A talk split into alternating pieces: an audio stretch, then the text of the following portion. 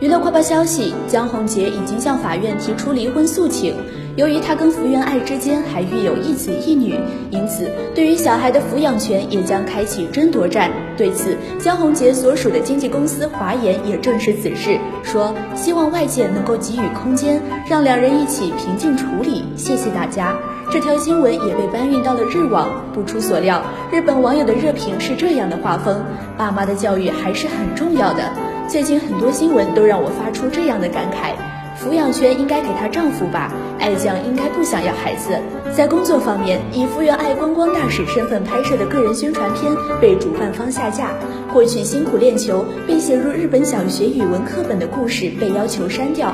高票登顶日本家庭主妇评选的不伦艺人排行榜第一名；日本国家队征召的乒乓球奥运赛的解说工作也被全面叫停。